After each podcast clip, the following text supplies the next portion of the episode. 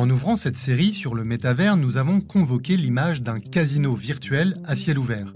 Vouloir dupliquer le monde physique dans une version virtuelle où il serait possible de travailler, de consommer ou de se divertir implique de créer un univers doté de sa propre économie. Pour preuve, les opportunités d'investissement sont déjà nombreuses. On peut acheter un terrain, spéculer sur les crypto-monnaies ou tout simplement devenir actionnaire des entreprises qui bâtissent le métavers. Des opportunités ultra risquées liées aux incertitudes d'un monde en construction dans ce qu'on pourrait qualifier de Far West numérique. Une bulle aussi dans laquelle on crée de la rareté pour générer de la valeur, alors que le numérique nous offre la possibilité d'un monde infini avec de la place pour tout le monde. Et ça marche, un seul chiffre pour vous donner une idée du potentiel du marché des actifs numériques, chaque année, 100 milliards d'objets virtuels sont vendus. Alors, investir ou ne pas investir? Y aller maintenant et faire partie des précurseurs qui vont décrocher la timbale et devenir riches risquer de miser sur le mauvais cheval et de tout perdre, ou attendre et le regretter un jour, autant de leviers psychologiques exploités par tout un tas d'acteurs rusés qui, à longueur de vidéos sur les réseaux sociaux, vendent déjà les mérites de stratégies miracles pour faire la culbute. Alors bien sûr, dans ce podcast, nous n'allons pas vous donner de conseils, ce n'est pas notre métier, mais nous allons tenter d'y voir plus clair sur ce qui existe aujourd'hui. Investir dans le métavers, c'est le troisième épisode de notre série.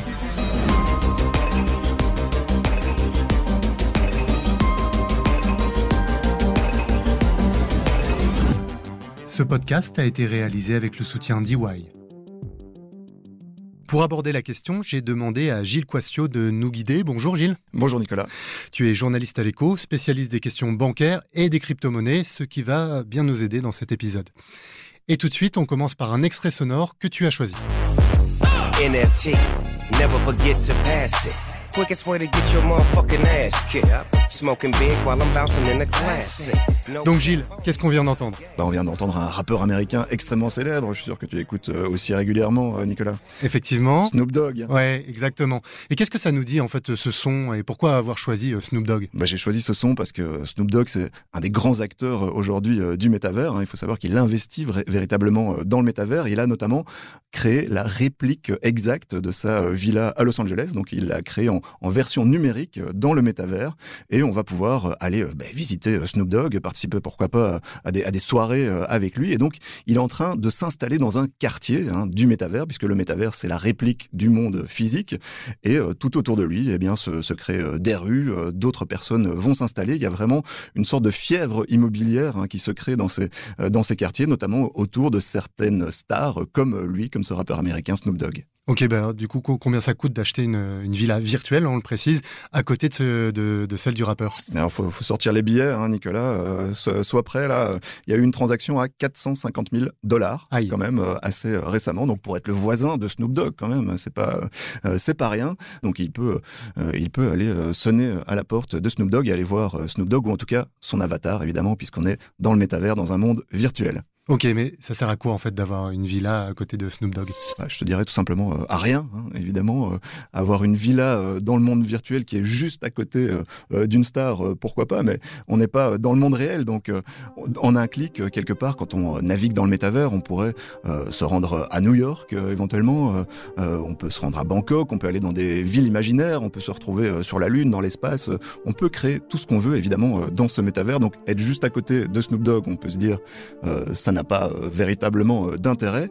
Sauf que, euh, comme je le disais tout à l'heure, on est en train de voir évoluer et émerger des véritables quartiers de ville et donc comme dans une ville, hein, ben, des magasins, des commerces vont se mettre les uns à côté des autres, des, restaurants par exemple vont, émerger, on va avoir de l'activité autour d'un nœud commercial.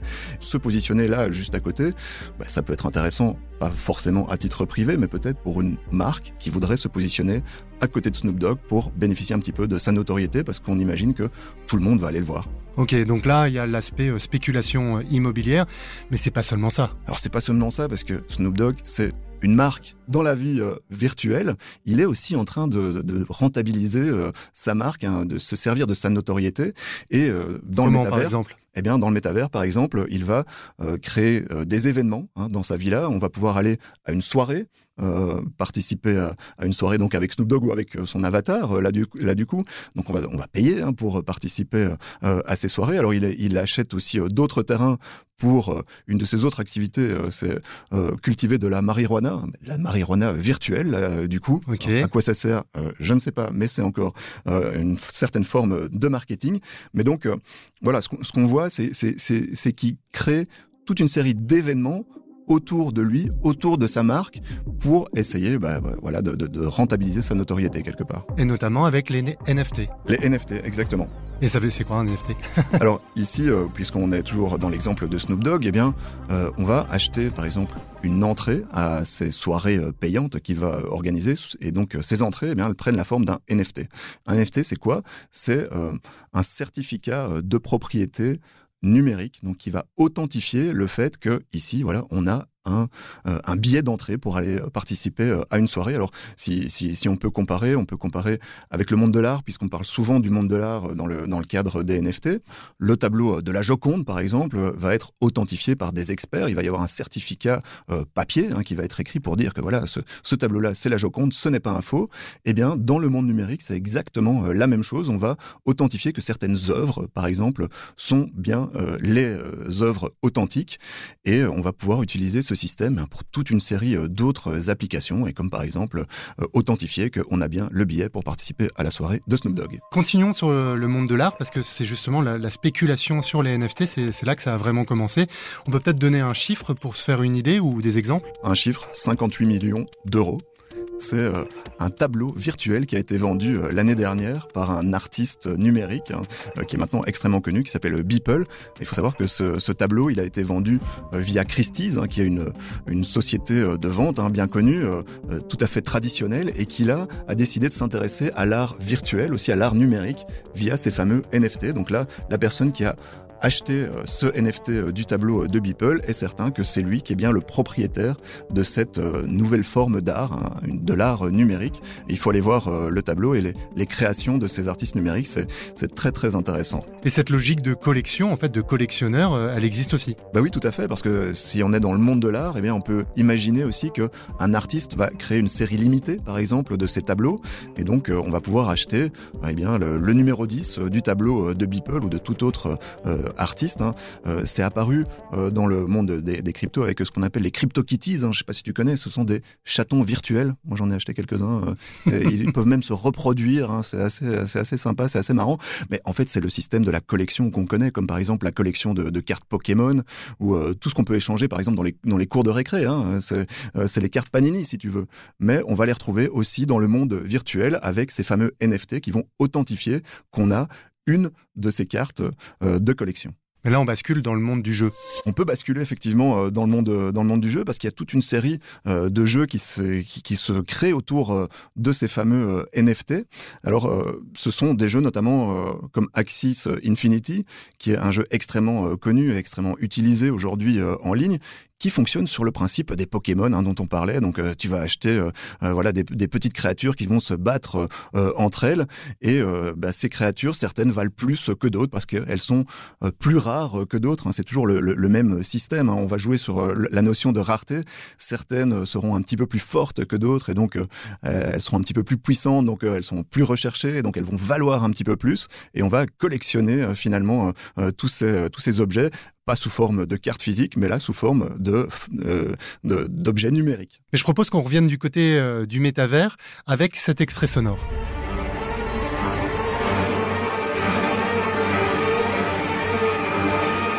Alors, c'est le générique d'une série très connue. Alors, je suis un petit peu fan, hein, c'est un, de mes péchés mignons, j'adore les zombies, hein. je pense que beaucoup de gens ont reconnu euh, Walking Dead. Et pourquoi? Et donc Walking Dead, c'est aussi euh, une marque euh, qui va se positionner euh, sur le métavers sous forme de jeu. Donc on va pouvoir acheter les personnages de la série. Hein. Par exemple, Negan, ça c'est mon personnage préféré, hein, c'est le grand méchant. Et on va pouvoir jouer dans le métavers. Évidemment, on va se faire envahir par des zombies on va essayer de les liquider. Donc voilà, c'est une des nouvelles formes aussi d'entrer dans le métavers via les jeux en réalité virtuelle. Finalement, pour créer de la valeur, on crée de la rareté. C'est dans, pourtant, c'est dans, on est dans un monde potentiellement infini, mais euh, on va euh, créer cette rareté et on va se baser sur les communautés pour faire grimper les prix et les valeurs. Et donc on, peut résumer les choses comme ça? Oui, voilà, c'est le principe de la série limitée. Hein. Donc tu vas acheter l'avatar d'une personnalité, l'avatar d'un joueur de foot par exemple, ou bien tu vas acheter des petits personnages comme, comme des Pokémon par exemple, et tu vas pouvoir jouer avec eux. Alors tu vas acheter des outils qui vont te permettre de, de, de créer de nouvelles choses dans le, dans le métavers, et tous ces objets virtuels, hein, tous ces petits objets, eh bien, tu vas pouvoir les acheter et les revendre. Et donc, euh, si tu as un petit peu l'âme d'un investisseur, tu vas pouvoir essayer de faire euh, des bonnes affaires, hein, évidemment, te dire que acheter l'avatar de Telstar, eh bien, euh, ça va te permettre de, gagner de l'argent dans, dans les prochains mois ou les prochaines années.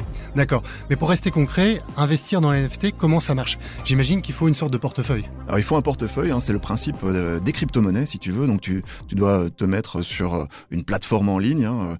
Il y, en a, il y en a pas mal aujourd'hui, comme Coinbase, comme Binance, euh, comme crypto.com, ce sont euh, des plateformes qui proposent des crypto-monnaies. Donc, tu vas pouvoir acheter du Bitcoin, de l'Ethereum et d'autres types euh, de crypto, mais tu vas pouvoir aussi acheter ces fameux NFT. Donc, voilà, c'est assez simple hein, d'accès.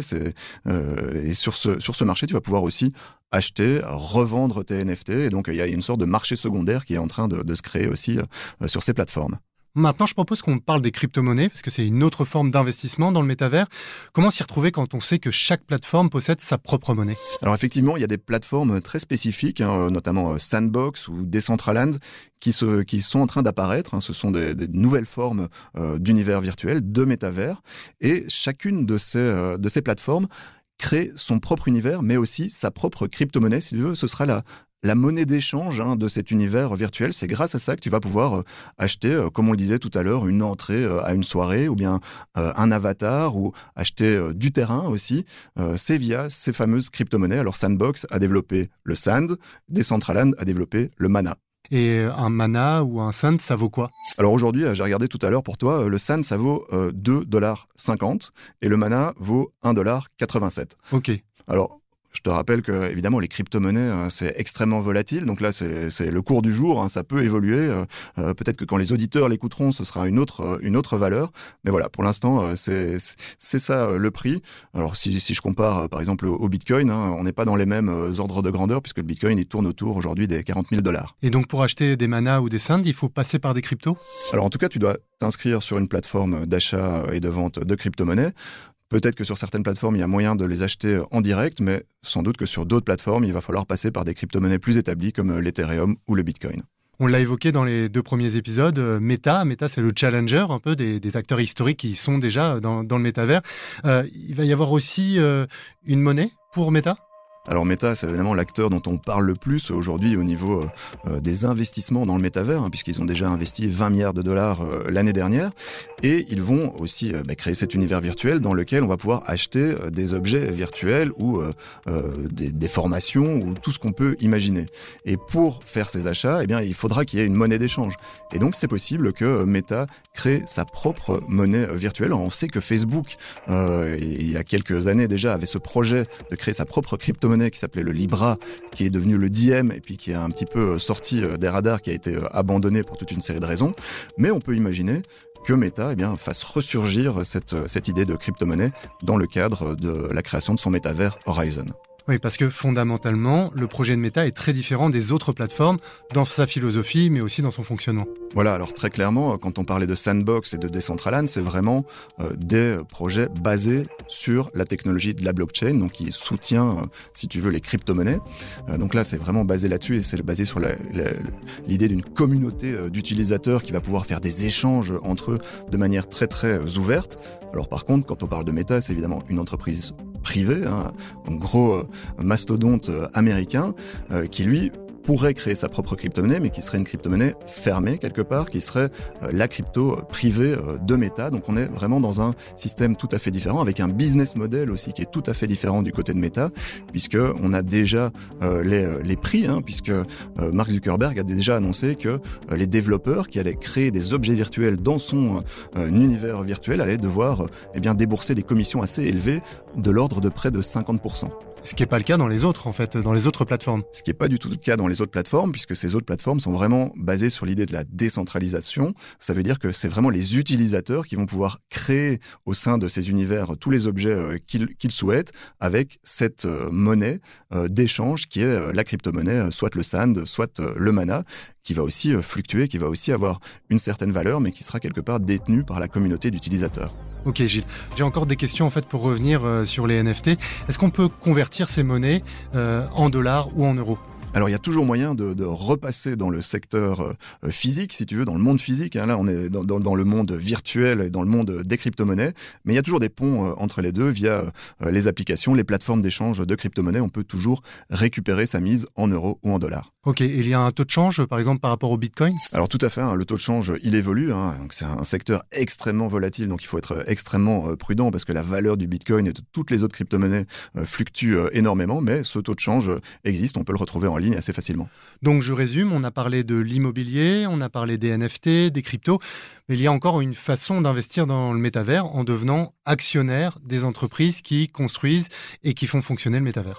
Si on parle de ces grandes entreprises qui sont en train de structurer euh, le métavers, il y a évidemment bah, tout d'abord Meta, hein, l'entreprise de Mark Zuckerberg, donc euh, euh, qui a créé Facebook, qui a WhatsApp, qui a Instagram. Aujourd'hui, évidemment, tu peux acheter des actions Meta si tu estimes que leur projet de création de métavers est un projet porteur. Hein. Il faut savoir que vraiment Meta est en train de se transformer de manière fondamentale le projet de Mark Zuckerberg est véritablement de transformer le réseau social en un univers virtuel, en un métavers. Hein. Donc c'est vraiment euh, quelque chose d'assez énorme qui est en train de se passer euh, de ce côté-là. Et si on y croit, eh bien, c'est peut-être intéressant euh, alors à ce moment-là euh, d'investir euh, dans Meta. Alors, il y a d'autres entreprises qui sont en train de structurer leur propre métavers. Dans un autre style, il y a Microsoft hein, qui est aussi en train d'en créer un sur le côté plus business, hein, plus plus sérieux quelque part. Hein. Voilà, Microsoft, c'est aussi, on peut aussi acheter des actions Microsoft si on le souhaite.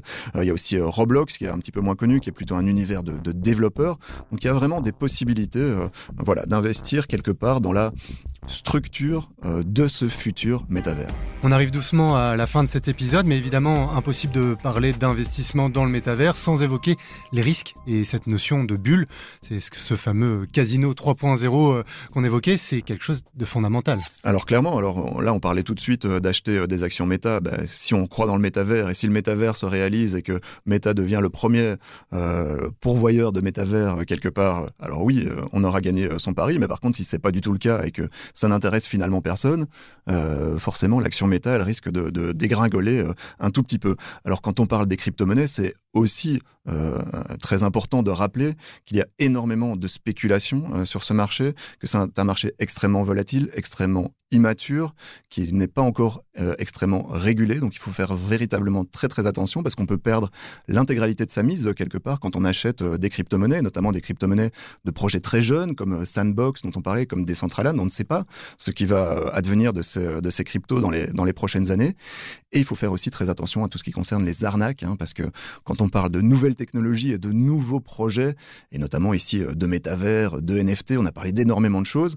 Euh, il y a énormément de promesses, mais du coup, il y a aussi beaucoup euh, de petits malins qui se positionnent sur ces, sur ces nouvelles technologies pour proposer des produits qui sont finalement des arnaques. Donc moi je connais des gens qui ont investi dans des, dans des plateformes et aussi dans, dans des jeux de NFT dont on parlait tout à l'heure qui finalement se sont révélés de véritables arnaques. Donc ils ont acheté des objets virtuels qui n'en étaient pas, ils ont perdu de l'argent dans ce cadre-là. Donc il faut faire vraiment très très attention. Merci beaucoup Gilles pour cette introduction à l'investissement euh, dans le métavers, un monde en pleine construction où la prudence est de mise, on, l'a compris. Merci beaucoup Gilles. Avec plaisir. Si vous ne les avez pas encore écoutés, deux autres épisodes sont disponibles. Le premier pour comprendre les bases de ce qu'il faut savoir sur le métavers et le deuxième sur le business dans le métavers. Merci beaucoup d'avoir suivi cette première série de En clair, le podcast de l'écho qui vous donne les clés pour comprendre un concept ou une tendance qui pourrait changer la donne.